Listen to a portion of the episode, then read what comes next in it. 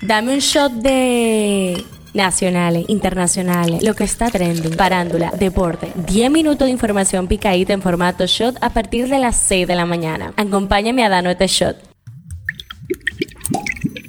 Buen día, feliz jueves 13 de abril, casi llegando al fin de semana y a la quincena. Soy Gabriela de la Hoy, esto es el Shot Diario. Arrancamos según el tema que está caliente aquí. La Casa Editorial Actualidad Escolar solicitó a la Dirección General de Ética e Integridad Gubernamental investigar al ministro de Educación Ángel Hernández junto al director de la recién creada unidad editorial, Manuel de Jesús Núñez Asensio, por violar la política nacional de datos abiertos del Estado. Según la denuncia interpuesta por la editora Hernández Castillo a través del proyecto Libro Abierto, ha procurado que los libros de texto y materiales para la enseñanza sean producidos por universidades, intelectuales y academias, sustituyendo así la actividad de las empresas editoras. El tema que está caliente allá. El expresidente de Estados Unidos Donald Trump demandó a su ex abogado Michael Cohen por más de 500 millones de dólares según un expediente presentado el miércoles en un tribunal federal de Florida. La demanda se produce después de que Cohen, una vez el reparador legal de Trump, testificó ante un gran jurado de Manhattan que luego acusó a Trump de 34 delitos graves de falsificación de registros comerciales, marcando la primera vez en la historia de Estados Unidos que un expresidente ha sido acusado de un delito. Esto es lo que está trending. El ministro de Turismo David Collado aseguró que la alerta de los Estados Unidos sobre sufrir supuestos actos racistas en República Dominicana no afectó la llegada de ciudadanos norteamericanos al país en los últimos meses. La senadora del Distrito Nacional Faride Raful manifestó que al calificar como ratas a los imputados del caso Calamar en la pasada sesión del Senado de la República, no se refirió personalmente a nadie, sino que habló con relación a cómo los implicados de los diferentes casos de corrupción no quieren enfrentar a la justicia. En las efemérides, el beso es considerado una de las muestras de afecto más importantes y famosas a lo largo de la historia del ser humano, y hoy 13 de abril, con el objetivo de rendirle homenaje, se celebra el Día Internacional del Beso 2023. Politiqueando un chin.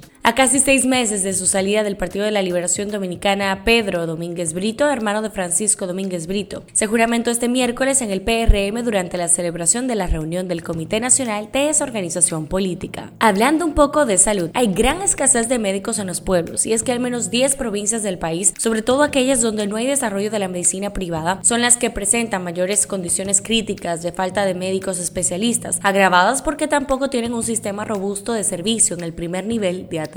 Las provincias más afectadas por la escasez de especialistas en áreas de gran demanda y atendiendo al perfil epidemiológico de su población son Dajabón y Montecristi en el norte del país, Monte Plata en el Gran Santo Domingo, Mayor y El Ceibo en el este, San José de Ocoa, Elías Piña, Pedernales, Independencia y Bauruco en el sur. El requerimiento más urgente de esas provincias es de médicos cardiólogos, dada la alta incidencia de las enfermedades cardiovasculares, traumatólogos, cirujanos, especialistas en imágenes, médicos de familia y emergenciólogos, entre otros. Un shot deportivo. Osvaldo Cabrera rompió el empate con un doble de dos carreras en el noveno inning ante el relevista Emanuel Clase y los Yankees de Nueva York resistieron el miércoles para vencer 4 a 3 a los Guardianes de Cleveland. Karim Benzema gritó otro gol ante Chelsea y el Real Madrid acabó imponiéndose 2 a 0 ante este equipo en el primer asalto del cruce de cuartos de final de la Liga de Campeones el miércoles. ¿Qué dice la gente en Twitter? Francisco Javier está trending porque fue un programa de televisión a demostrar con el mismo cuestionario de la Que esta encuesta fue, según él, realizada para Luis Abinader. Estreno del día. Jennifer López interpreta a una ex asesina convertida en feroz y vengativa mamá en La Madre, el nuevo thriller de Netflix que ha presentado su primer tráiler, un adelanto cargado de acción en el que el personaje de López se ve obligada a salir de su retiro y volver a matar para proteger a una hija que dio una adopción años antes. Cifra del día, 114. El Servicio de Inmigración y Control de Aduanas de Estados Unidos repatrió este martes a 114 dominicanos, extendiéndose a 1.179 los devueltos este año. Este show llega a ustedes gracias a Harina Mazorca. Esto ha sido todo por el día de hoy. Recuerden seguirnos en nuestras redes arroba Media para más actualizaciones durante el día. Nos vemos cuando lo escuchemos.